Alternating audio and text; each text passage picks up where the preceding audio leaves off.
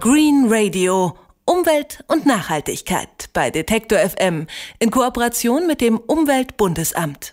Sommerzeit ist Badezeit. Was gibt es Schöneres, als an einem warmen Tag in einen kühlen See oder ins Meer zu springen? Allerdings sind Seen eben natürliche Gewässer, man weiß nie so genau, wie sauber die sind, und längst nicht alle Verunreinigungen sind mit bloßem Auge zu erkennen. Woher weiß ich also, ob mein Lieblingssee in Ordnung ist und welche Risiken es möglicherweise gibt? Wir haben ein paar wertvolle Tipps, zum Beispiel den, dass Sie am besten immer Rasierschaum mit zum Strand nehmen sollten. Warum? Das hören Sie im Beitrag von Henrik Kirchhoff. Deutschland ist ein Land der Seen. Auf dem Portal seen.de ist von etwa 15.000 bis 30.000 die Rede. Etwa 2.000 davon sind offizielle Badegewässer. In denen kann man ohne Bedenken ein kühles Bad genießen. Mangelhaft ist die Wasserqualität in Deutschland nur selten, sagt Ansgar Knobling, der Vorsitzende des Bund-Länder-Arbeitskreises Badegewässer. Es gibt einige wenige denke, das sind höchstens so sieben oder acht verteilt über ganz Deutschland. Ansonsten sind die Badegewässer Deutschlands sehr gut. Doch dieses Urteil betrifft wohlgemerkt nur die offiziellen Badegewässer. Nur die werden von den Gesundheitsämtern regelmäßig auf Verunreinigungen kontrolliert. Wer nicht sicher ist, ob der See seiner Wahl zum Baden taugt, der kann im Netz nachschauen. Auf den Seiten der Europäischen Umweltagentur gibt es eine europaweite Datenbank mit allen Badeseen und der jeweiligen Wasserqualität. Wer in Deutschland bleibt, dem hilft vielleicht die App Beach Pilot weiter. Unterwegs findet sie Badestellen in der Nähe und zeigt dazu die behördlich erhobenen Daten zur Wasserqualität an. Doch auch in kontrollierten Badeseen können unangenehme Überraschungen warten. Zum Beispiel giftige Blaualgen. Die heißen eigentlich Cyanobakterien. Sie bilden einen gut sichtbaren grünlich-bläulichen Teppich auf dem Wasser. Das geschieht oft schneller, als Gesundheitsämter davor warnen können. Diese Blaualgen verdriften sehr stark. Sie werden durch den Wind an gewisse Buchten getrieben, sodass sie also eine Bucht haben, die sozusagen eine Ansammlung von Blaualgen zeigt, während auf der anderen Seeseite kaum was zu sehen ist, außer einem leicht grünlich oder bläulich gefärbten Wasser. Dreht der Wind, haben Sie das Ganze wieder auf der anderen Seite. Wer in so einem See badet, muss mit Hautreizungen, mit Übelkeit oder Erbrechen rechnen.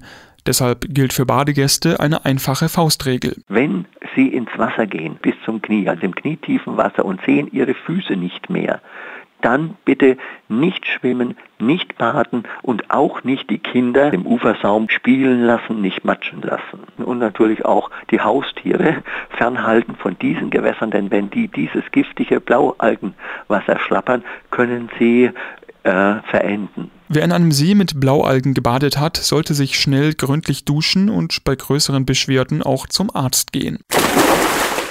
Ein anderes unangenehmes Phänomen an Badeseen sind Zerkarien. Das sind kleine Larven von Saugwürmern. Eigentlich haben sie es auf Enten abgesehen.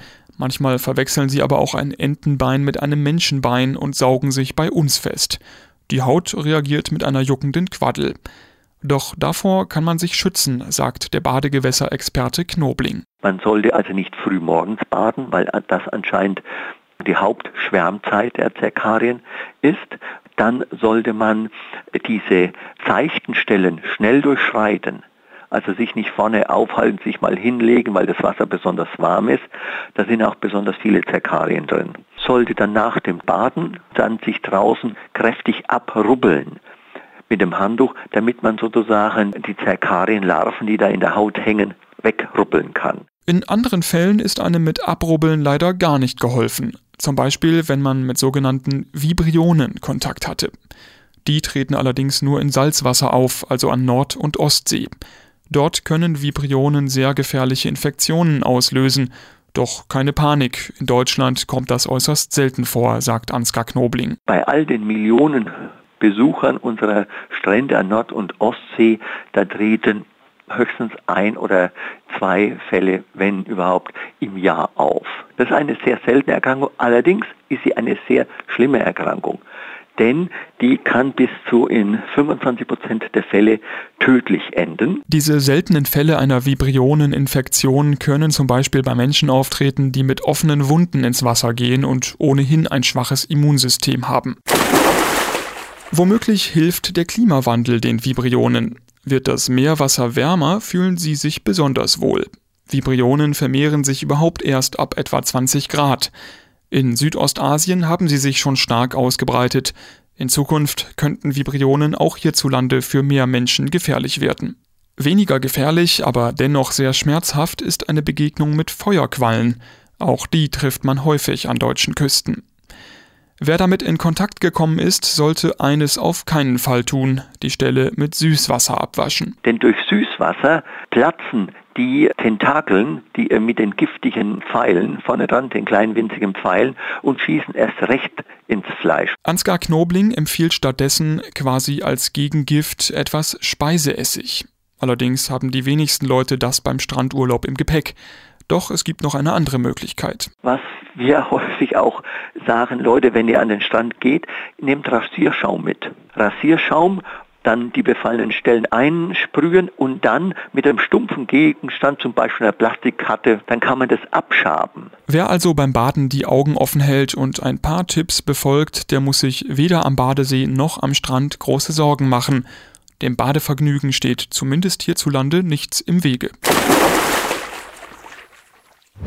Green Radio Umwelt und Nachhaltigkeit bei Detektor FM in Kooperation mit dem Umweltbundesamt.